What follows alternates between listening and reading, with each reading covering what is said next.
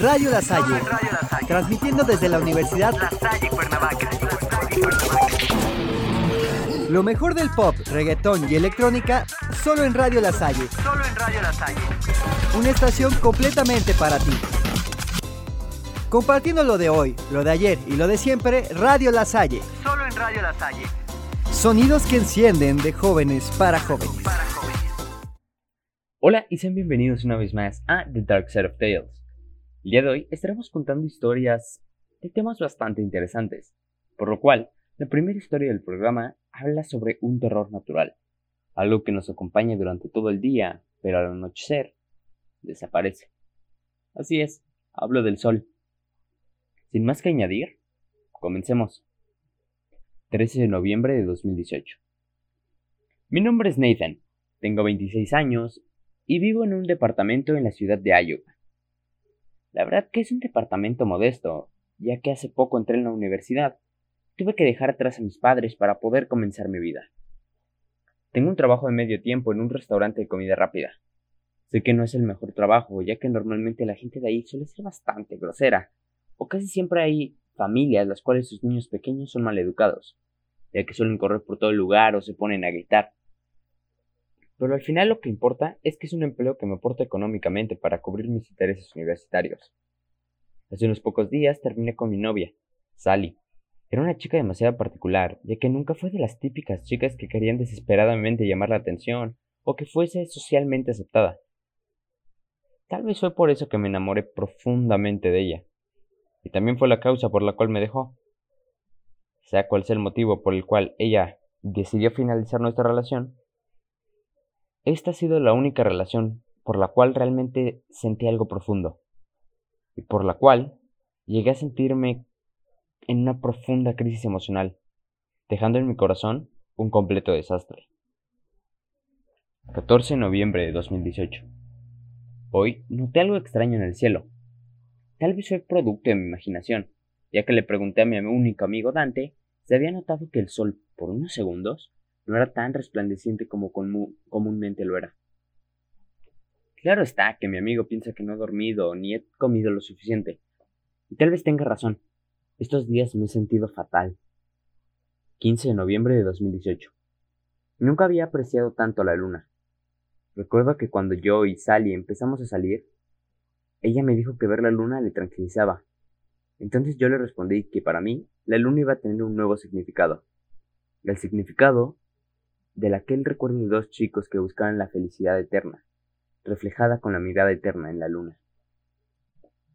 16 de noviembre de 2018. De regreso a casa, me topé con una multitud de gente viendo el cadáver de una niña pequeña, la cual, al parecer, fue mordida por varios perros, teniendo extremidades grotescamente amputadas, y su cara carecía de ojos, nariz y orejas. Simplemente mis ojos no pudieron someterse a tal atroz escenario y salí corriendo. 17 de noviembre de, 18 de 2018. Mi compañero de piso se comporta extraño. No ha salido de su cuarto. Le he llamado varias veces a su puerta para pedir comida, pero no he podido conceder ninguna respuesta. Si no fuera por su insoportable música y múltiples tejidos, pensaría que estaría muerto. 18 de noviembre de 2018. Cerraron mi universidad. Al parecer, ayer por la tarde, en el salón de química, fue encontrado el cadáver de una de mis compañeras. No nos dieron explicación alguna del por qué lo hizo, ya que era demasiado extraño. Esa chica jamás presentó problemas de depresión. Al contrario, siempre mostró felicidad y empatía por los demás. Pero al final nunca se comprenden los sentimientos y emociones de las personas. 19 de noviembre de 2018. Mi compañero de piso, Jack, al fin salió de su cuarto, pero noté algo extraño en él. Era como si simplemente fuera alguien sin alma, ya que no me respondía a lo que le cuestionaba o conversaba con él. Solamente se dirigió a la ventana, mirando al cielo, como si esperara alguna respuesta. Yo me puse demasiado nervioso, ya que pasaron mil cosas por, la, por mi cabeza. Pero ya estaba dispuesto a ignorar sus comportamientos fuera de lo común, ya que podrían tratarse de drogas o alcohol. Mejor iré a dormir. 20 de noviembre de 2018. Cuando salí al parque, que está fuera de mi casa, me di cuenta de que algo ya no estaba bien. El cielo ya no es lo mismo de antes, ya no existen las nubes. Les he tratado de buscar toda la tarde, pero no hay rastro de ellas. Llamé a mi amigo Dante y ahora, por fin se dio cuenta que esto no era normal. Pero al final no podemos perder la cordura con algo que puede tener una explicación. 21 de noviembre de 2018. Dante y yo seguimos sin ver las nubes. Y ahora, el sol se puede ver sin necesidad de algún filtro. Estamos investigando y viendo las noticias para saber si esto es normal, pero no encontramos alguna respuesta. Esto es demasiado extraño. 22 de noviembre de 2018. Jack se ha suicidado.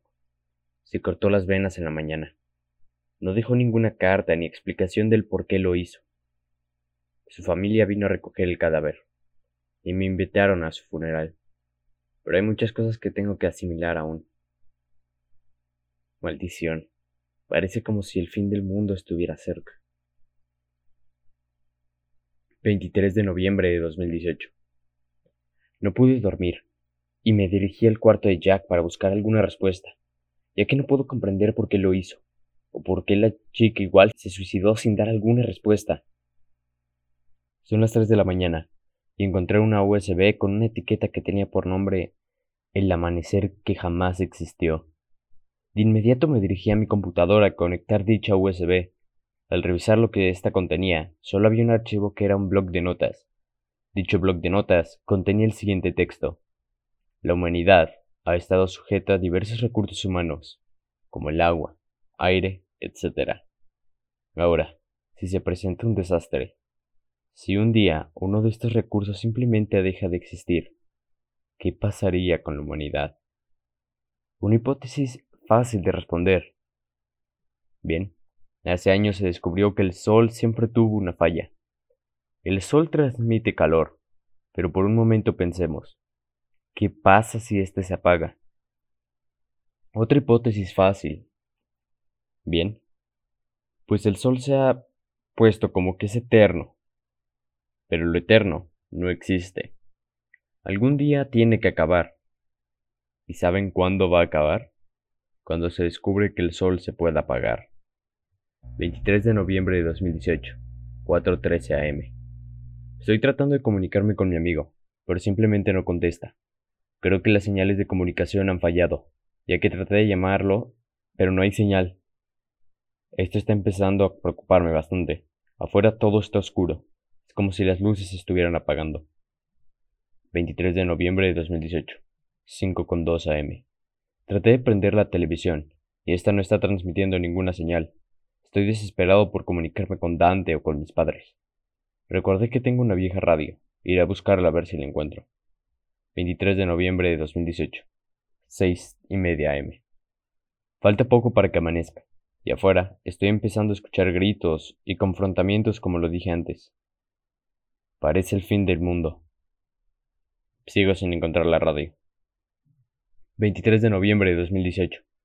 7.13 am. El sol no ha salido. Esto comenzó a ser preocupante. Toda la gente se está volviendo loca. Están gritando por su Dios. Están gritando por piedad. Creo que hasta se están matando. 23 de noviembre de 2018, 7.34 m. Encontré la radio y encendí. Hubo conexión, solo que lo que parecía como esperanza se volvió en la confirmación, como el descenso de la supervivencia humana, ya que en un canal el cual estaba escuchando un hombre adulto estaba transmitiendo con mucha interferencia lo siguiente. Esta mañana, muchos estados y otros países han confirmado que el sol no ha salido. Les pedimos a todos que se mantengan en casa y en calma, hasta que pueda haber nuevas noticias del sol. También traten de no desperdiciar el agua potable. Les deseamos suerte a todos. 23 de noviembre de 2018, 7.45 am. Estoy considerando salir a buscar a mi amigo y a mis padres pero aún sigue todo en oscuridad, y afuera de mi departamento escuché como un hombre asesinó a lo que intuí por un anciano. Cuando tenga que salir temo con toparme a ese tipo o al cadáver de aquel anciano. 23 de noviembre de 2018. 8.4 am. Miré en la ventana de mi departamento y vi como en la casa de enfrente un tipo se pegó un tiro en la cabeza mientras su hijo menor lloraba, y su madre se llevaba a su hijo fuera de aquel lugar. Solo espero que la madre no tenga problemas al salir. 23 de noviembre de 2018. 8.23 am. Extraño la luz de la luna. Extraño sentirla mientras me abrazaba. Lo único que no estaría paz era cómo brillaba. 23 de noviembre de 2018. 8.37 am. No sé si el silencio es reconfortante o es el inicio de alguna advertencia, pero algunos gritos dejaron de sonar. Parecería que soy el único en mi departamento. Puede ser que todos estén muertos, pero es una buena señal para salir a buscar a mis padres y a Dante. 23 de noviembre de 2018, 8.40 am. Ya no hay electricidad en toda la ciudad, simplemente se fue. Tengo que salir de este maldito lugar ahora mismo. 23 de noviembre de 2018, 8.44 am. Efectivamente, al salir de mi departamento me encontré el cadáver de aquel anciano. Lamento haber visto su cara totalmente desfigurada. Me recordó el cadáver de la niña que había hace pocos días. No sé quién tendría la capacidad de hacer algo así. Cuando salí de mi departamento vi a lo lejos una chica hablando con un chico. No pude distinguir lo que estaban hablando, pero prefiero por ahora no hablar con nadie. 23 de noviembre de 2018. 8.50. Por fin salí de mi departamento y pude ver que las calles se ven oscuras. Sin ninguna luz que las pueda guiar. Iré a buscar en la casa de enfrente a ver si tienen alguna linterna. Tendré que ver otro cadáver más. Aunque estoy seguro de que la oscuridad no me deja ver más cadáveres que hay en toda la calle. 23 de noviembre de 2018. 9 a.m. Estoy parado enfrente de la casa de enfrente, que al parecer está abierta. Supongo que la señora tenía prisa en salir de la casa junto a su hijo. 23 de noviembre de 2018, 9.5 am. A lo lejos puedo observar una luz rojiza proveniente de una habitación que da iluminación a un pasillo, que al parecer tiene una mancha de sangre. Ruego y suplico que no sea la habitación del tipo que se metió un tiro en la cabeza. En fin, me voy a dirigir a la habitación, esperando a que esa luz sea una vela. 23 de noviembre de 2018, 9.9 am. Por suerte esa luz era una vela, pero la suerte no siempre significa que sea algo bueno, ya que en esa misma habitación yacía el cuerpo y su pistola de ese hombre con ese horrible y terrible impacto de bala. Creo que me estoy acostumbrando a ver tantos cuerpos sin vida que siento que ya no tengo nada por dentro. Al lado del cuerpo estaba en un mueble de madera junto a una hoja de papel, la cual declaraba lo siguiente. El que no se halló inscrito en el libro de la vida fue lanzado al lago de fuego. Estoy tan desesperado de todo en este momento que me cuestiono, ¿debería ser lo mismo? ¿Debería acabar con toda esta cosa y tomar una pistola y acabar conmigo mismo? 23 de noviembre de 2018, 9.12 am. Después de mucho tiempo tomé la decisión desesperada de dispararme. Sabía que era la decisión más cobarde, pero ya no sabía qué más hacer. Me sentía muerto por dentro. Coloqué el arma en mi cabeza y me puse a pensar en toda mi vida, y en cómo en tan poco tiempo mi vida se había echado a perder. Con lágrimas pidiendo piedad, traté de jalar el gatillo, pero antes de disparar, al parecer, alguien tocó la puerta desesperadamente. Yo salté del susto, ya que no sabía si aquel individuo que tocaba mi puerta era bueno o mala persona. Sabía que yo estaba ahí y tenía el plan de matarme. Con la poca luz que tenía, salí de la habitación hacia el pasillo, y no dejé de apuntar a la puerta. 23 de noviembre de 2018, 9.15 am. Los golpes comenzaron a ser muchísimo más fuertes, pero estos iban acompañados por gritos que a mi criterio eran de un niño que pedía ayuda, y que gritaba el nombre de Nick. Supongo que era su padre. Al final respondí, aún apuntando a la puerta. ¿Quién eres y qué necesitas? Recibí una respuesta de aquel niño que estaba ahora un poco más tranquilo, pero aún seguía agitado, preocupado y llorando. Alguien está haciendo daño a mi madre. Está quitando sus ojos. Por favor, ayúdenme. 23 de noviembre de 2018, 9.17 am. Aún con duda, pero con arma en mano, decidí abrir la puerta, y lo que me encontré fue un niño con una linterna grande de aproximadamente 8 años, y muy delgado que estaba triste. Desesperado y demasiado nervioso. Cuando abrí la puerta se asustó al verme, ya que tenía el arma en mis manos, pero traté de calmarlo y que me explicara exactamente el estado de su madre. 23 de noviembre de 2018, 9.20 am. En una conversación breve me explicó que su padre se había pegado un tiro. Luego su madre desesperadamente al huir se topó con un tipo al cual comenzó a golpear a su madre diciendo cosas extrañas, y que él trató de buscar la ayuda de su padre pensando que podría ser que aún estuviera con vida. Al último, le pedí que me diera la linterna y que me diera la ubicación de donde podría encontrarse su madre. También le pedí que no se alejara de mí. 23 de noviembre de 2018, 9.23 am. Nos dirigimos al lugar donde está la madre del niño. Espero que ese tipo no le haya hecho nada. Solo quiero que todo esto termine. 23 de noviembre de 2018, 9.28 am. A lo lejos pude escuchar gemidos y quejidos que venían al final de la calle, y apunté la linterna a esa dirección. A lo lejos pude ver como un chico sentado de espaldas, viendo un cuerpo que supongo que era de la madre del niño. El chico, con miedo, se puso detrás de mí. Con furia le grité a aquel tipo, ¿Qué rayos crees que estás haciendo? Lamentablemente recibí una respuesta acompañada con una voz familiar. Era Dante, pero él respondió de forma seca y sin seguir mirando el cuerpo. Hola, amigo. Traté de buscarte. Al acercarme pude notar que tenía una navaja que desgraciadamente tenía sangre. También noté que el cuerpo carecía de ojos. Era demasiado extraño. ¿Qué rayos hiciste, amigo? Respondí con curiosidad, pero aún con ira y confusión. Los estoy salvando todos de tener que mirar la verdad, respondió Dante careciente de emociones y con impotencia. ¿Cuál verdad? respondí con mucha confusión. La verdad que no logramos ver en un principio, respondió Dante con calma. Dante comenzó a pararse y mirar enfrente buscando mi cara. Yo no dejé de apuntarle con la pistola. Al parecer tú igual quieres seguir tratando de buscar la respuesta a lo que está pasando. Jamás pensé que llegarías a apuntarme con un arma. Ni siquiera pensé que serías tan valiente como para sostener una, respondió Dante de forma burlesca. Pude notar que no era el mismo Dante que yo conocía. Este Dante se notaba más demacrado. Era como si su piel estuviera completamente pegada a sus huesos. Notaba ausencia de expresión en su cara. Lo único que resaltaba en él era esa mirada profunda, llena de odio. No entiendo. ¿Qué fue lo que te convirtió en eso que eres ahora? ¿Cuál es la verdad que descubriste? Pregunté con muchos nervios. Lo que soy ahora es gracias a que puedo ser testigo de lo que las personas reflejan al conocer la verdad. Al parecer, tú quieres conocer la verdad. Lo hiciste la primera vez que me llamaste para averiguar lo que estaba pasando con ese falso sol. Pero, ¿realmente quieres saber cuál es la verdad? Respondió Dante jugando con el cuchillo en sus manos. Empujé ligeramente hacia atrás al niño, que aún seguía asustado detrás de mí, y me puse en pose defensiva esperando cualquier ataque.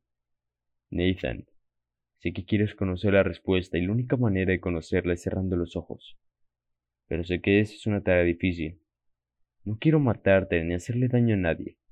Solo quiero solucionar el problema toda esta porquería.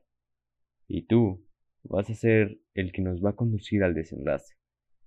Acércate y deja que te saque los ojos, respondió Dante con ira, pero aún buscando mi aprobación. Estás loco, respondí con odio y lágrimas en mis ojos.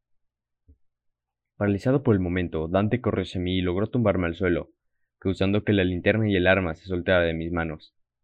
Dante comenzó a golpearme en la cara múltiples veces, y yo solo tenía un pensamiento en la cabeza.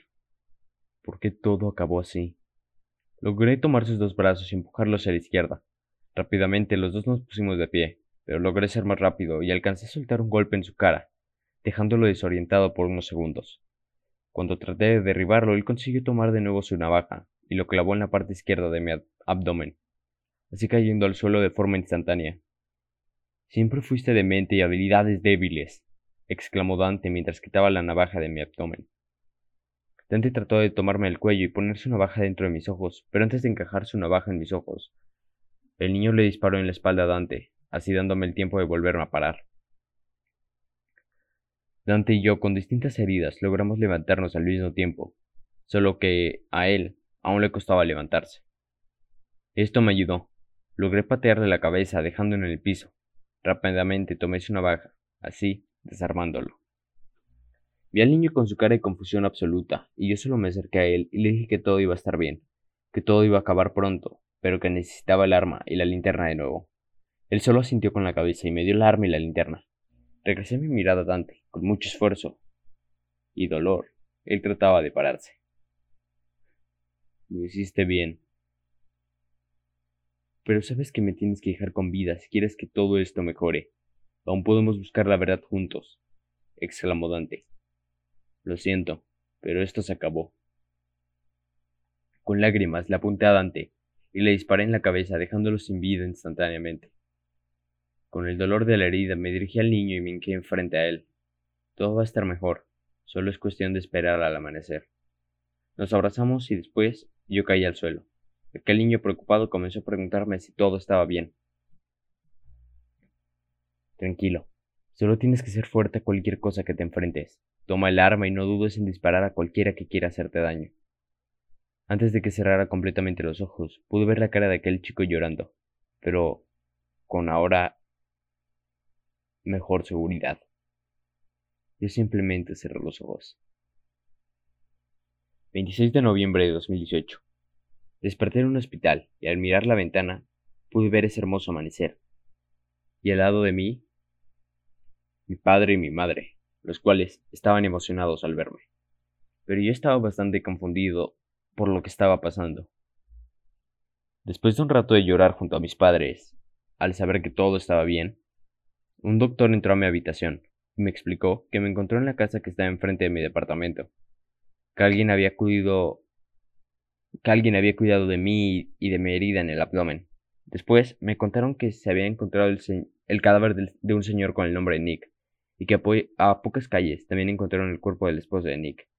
Desafortunadamente fue hallado el cuerpo de mi amigo Dante, con la herida de bala en su cabeza. Yo confundido les traté de explicar todo lo que había pasado, pero ellos ya sabían lo que estaba pasando. Ellos sabían lo que había pasado con excepción de lo que pasó con mi amigo Dante. Les pregunté también por aquel niño, ya que él era quien me había cuidado, pero ellos me dijeron que cuando me encontraron no había ningún niño. Mis padres y el doctor me vieron confundido y demasiado nervioso. Trataron de calmarme. Después de un rato, mi padre me mostró con su celular un video de un fragmento de un noticiero de hace tres días.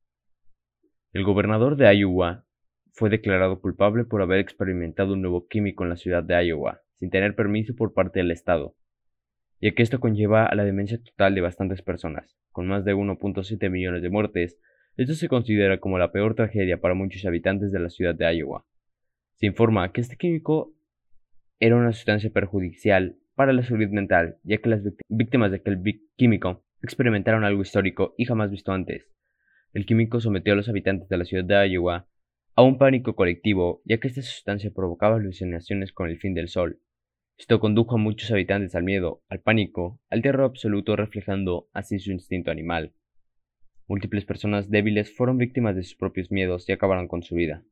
Otras personas simplemente por miedo y desesperación mataron a otras. La justicia será a cargo de las personas que estuvieran detrás de este escenario tan atroz. Y desde aquí, les deseamos lo mejor para los damnificados de Iowa. Con lágrimas, mis padres y yo nos abrazamos, pero aún se conservaba un ambiente cálido y feliz porque todo al fin había acabado. 26 de noviembre de 2018, 8 m. Mis padres se fueron hace rato y me dejaron descansar. Ahora estoy pensando en muchas cosas a la vez, y aún tengo muchas preguntas de lo que pasó esa noche. Lamento que no todo fueran alucinaciones. Me hubiera encantado que Dante estuviera al lado mío y me siento culpable, pero no debería sentirme así, ya que aquello que maté no era mi amigo. Me alegro de que al fin todo acabara y que mis padres estén conmigo. Es confortador saber que todo fue una mala pesadilla. Pero aún tengo una pregunta más. ¿El sol realmente es eterno? Vaya, al final todo fue una terrible pesadilla y nuestro protagonista ¿O no? Bueno, vamos a un corte y regresamos.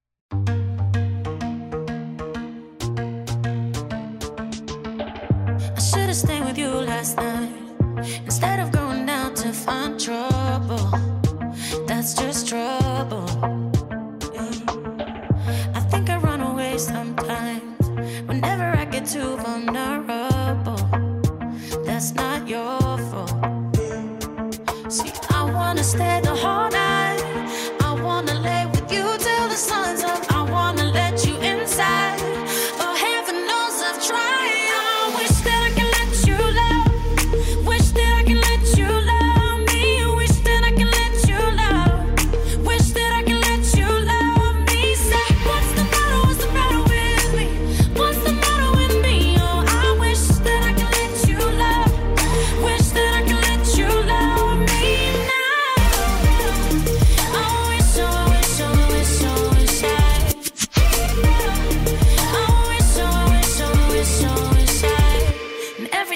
Gets too real.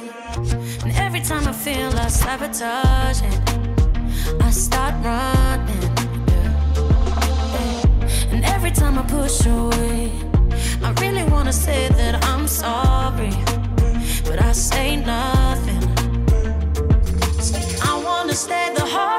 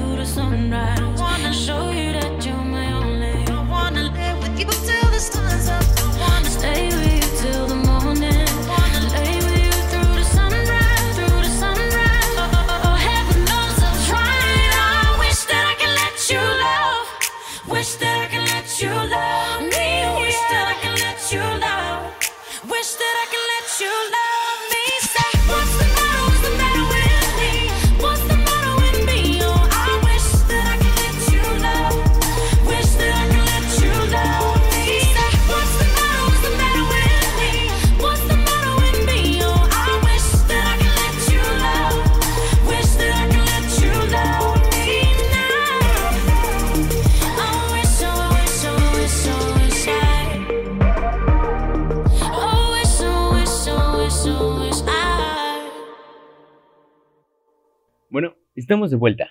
Y ahora les contaré el por qué hay veces en las que no se puede confiar ni en tus propios amigos. Les hablaré acerca de las cicatrices que me hacen sentir vivo. Aún recuerdo la primera vez que maté. Sueño con ello muy seguido en formas de horribles pesadillas que se vuelven lentamente dulces sueños, que me hacen despertar con una risueña sonrisa. Aquella vez estaba muy asustado, y con toda razón, esos tres hombres me torturaron de mil y una manera. Tenía 18 años, recién cumplidos, y salí a bailar con tres amigos que había conocido hace poco. Bebimos unas copas, reímos, y decidimos terminar la noche visitando una de sus casas. De camino allí, mientras bajábamos en auto, me ofrecieron beber algo diciendo que me iba a poner contento. No recuerdo exactamente qué pasó después, solo puedo visualizar fragmentos muy aleatorios.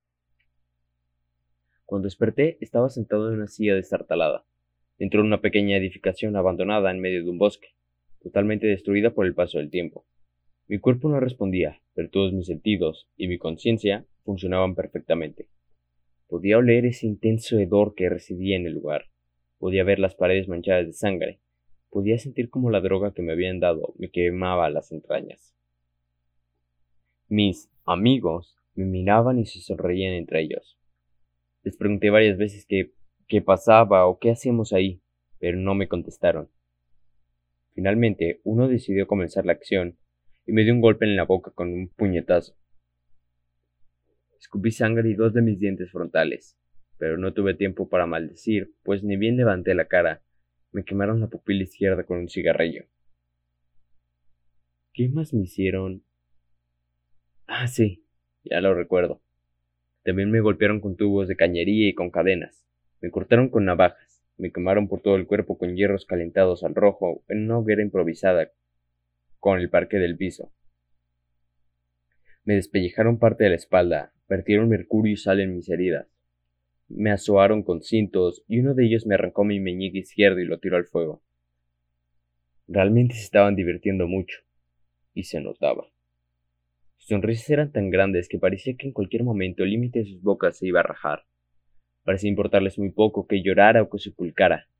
Tampoco parecía molestarles el gran charco de sangre a mi alrededor. Por un instante sentí que mi vida se apagaba.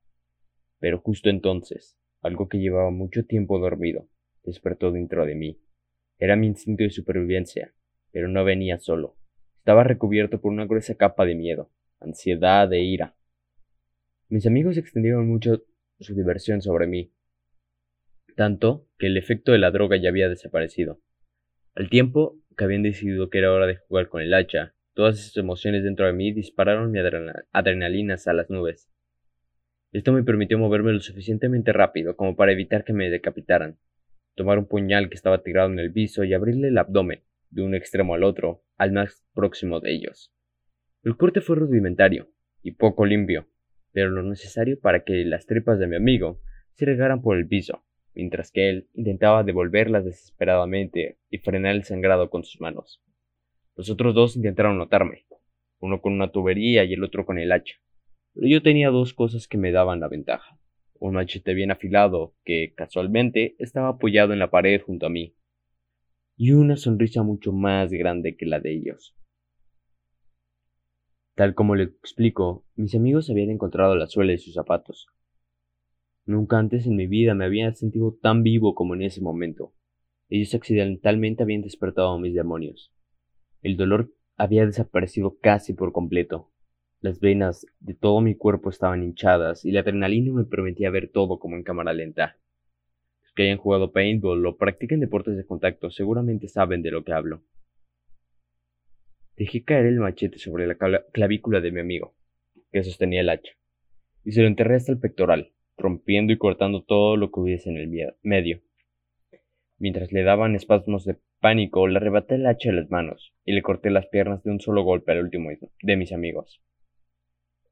Para entonces, el hombre al que le abrí el estómago ya había muerto desangrado, pero los otros dos aún estaban vivos. Siempre había tenido curiosidad sobre el cuerpo humano, como por ejemplo, ¿de qué manera están acomodados los órganos exactamente? ¿O qué pasaría si forzara las articulaciones hasta invertirlas? Aprendí mucho sobre anatomía esa noche, pero lo más dulce de todo fue regresarles cada golpe que dieron y deleitarme con los mismos gritos y llantos desgarradores que yo mismo, horas antes, había dejado salir de mi garganta. Los jueces determinaron que, si bien mi forma de actuar fue rematadamente violenta, había sido producto del estrés del momento, y que no estaba en mi sano juicio cuando lo hice. Tras un par de meses de tratamiento psicológico me dieron el visto bueno y quedé totalmente libre de culpa y cargos. Me arreglaron los dientes y reemplazaron mi ojo destrozado por uno de vidrio. Me ofrecieron una cirugía reconstructiva de todas las cicatrices y hasta un meñique ortopédico. Pero lo rechacé. No hice nada que me avergonzara como para tener que ocultarlo. Además, cada vez que veía mis marcas en el espejo, revivía esos hermosos momentos en los que experimenté la verdadera felicidad. Más temprano que tarde llegó el punto en el que no me bastaba solo con fantasear. Necesitaba volver a tener una vida entre mis manos. Necesitaba volver a sentirme vivo. Solo había un problema. Todavía estaba demasiado cuerdo como para matar por matar. Necesitaba gente que lo mereciera. Comencé a recorrer lugares de mala vida y cuando fichaba un objetivo, podía pasar semanas enteras rastreándolo, buscando el momento adecuado. La primera vez que maté lo hice de una manera muy apresurada e impulsiva, pero mi verdadero estilo es bastante metódico y cuidadosamente calculado. Incluso suelo ayunar cuando sé que voy a entrar en acción, el hambre activa mi instinto básico de caza. Me hace sentir como un león midiendo a su presa. ¿Cómo mato? La verdad depende de quién mate y mi estado de ánimo. A veces es un disparo a traición por la espalda, justo en medio de la cabeza, y sin dolor, si la persona es simplemente mala. Me gusta el olor de la pólvora quemándose. También amo las espadas, sobre todo las japonesas. Su filo es legendario y se lo tiene merecido. Es inexplicablemente asombroso. Poder partir a una persona por la mitad con un solo movimiento de muñeca. Si la persona era alguien que disfrutaba el sufrimiento de las demás, un veneno muy ponzoñoso y doloroso es lo indicado.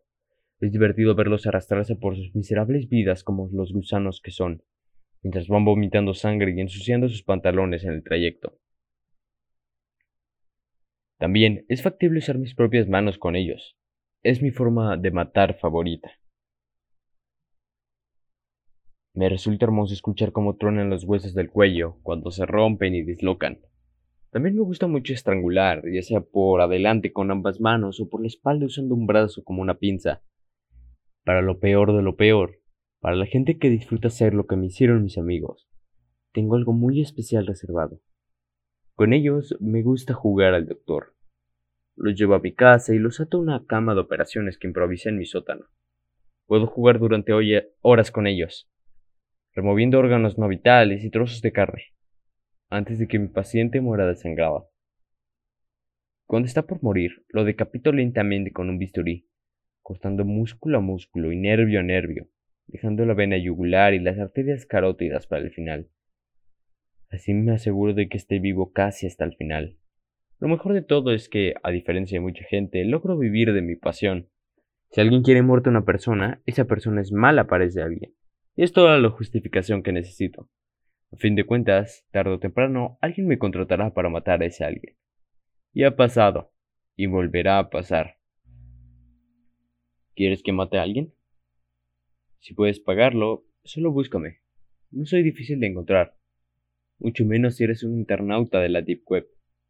Por cierto, únicamente acepto efectivo o bitcoins. ¿Lo ven? A veces no todos son lo que parecen. Por eso, tengan cuidado allá afuera. Vamos a un corte y volvemos. Saturday morning, jumped out of bed and put on my suit. Got in my car, raced like a jet, all the way to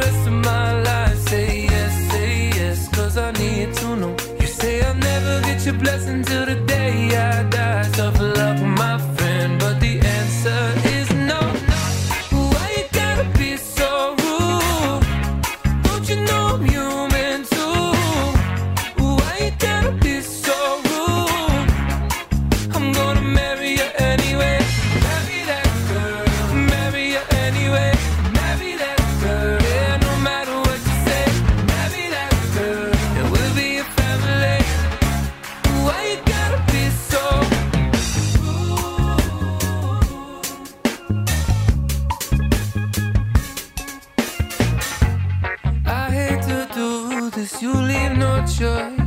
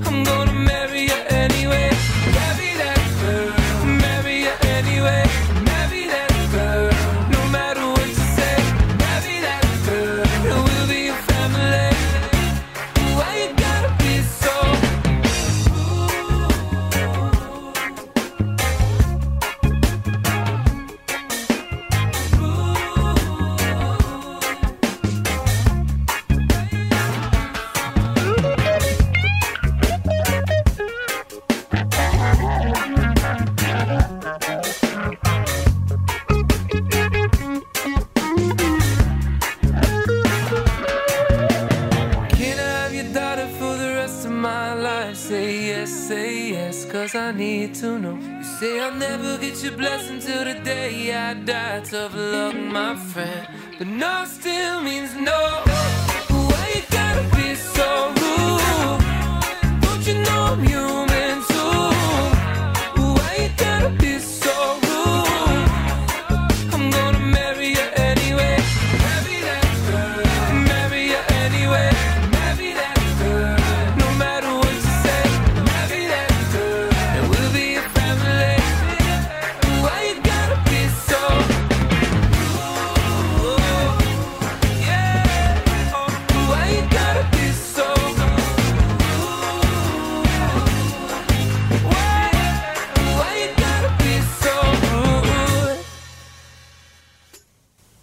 Estamos de vuelta, y para despedirnos les contaré una pequeña historia acerca de un ser fantástico que todos conocemos.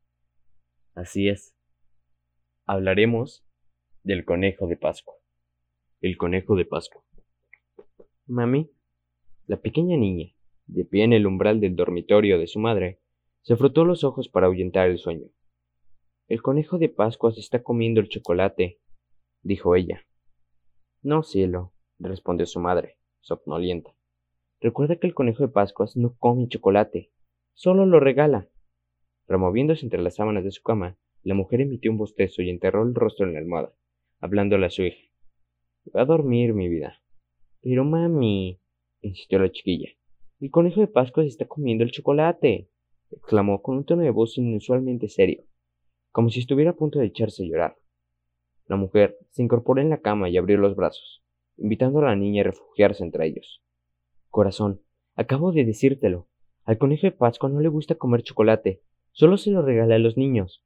Además, todavía ni siquiera han llegado las Pascuas. Vamos, vete a dormir, le dijo con suavidad. Está bien, mami. La niña sollozó y, resignada, tuvo que regresar a su alcoba. Su madre esbozó una sonrisa.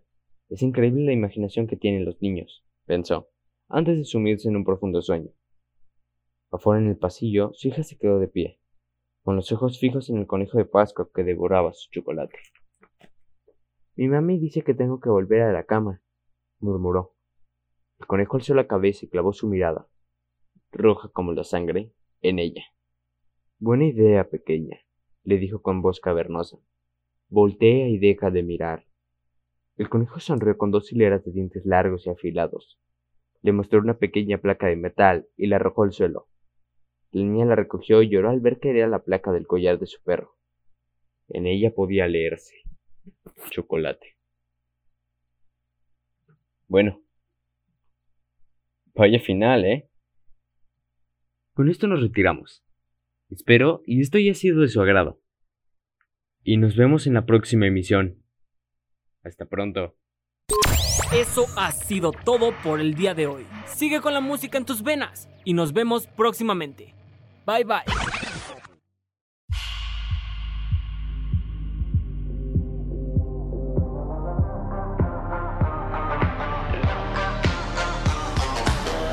Shadows fall over my heart.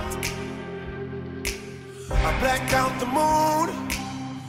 I wait for you to come around. You got me dancing in the dark. I close my eyes, but I won't sleep tonight. Baby, you should come with me. I'll take you to the dark side. Me and you, you and me, do bad things in the nighttime.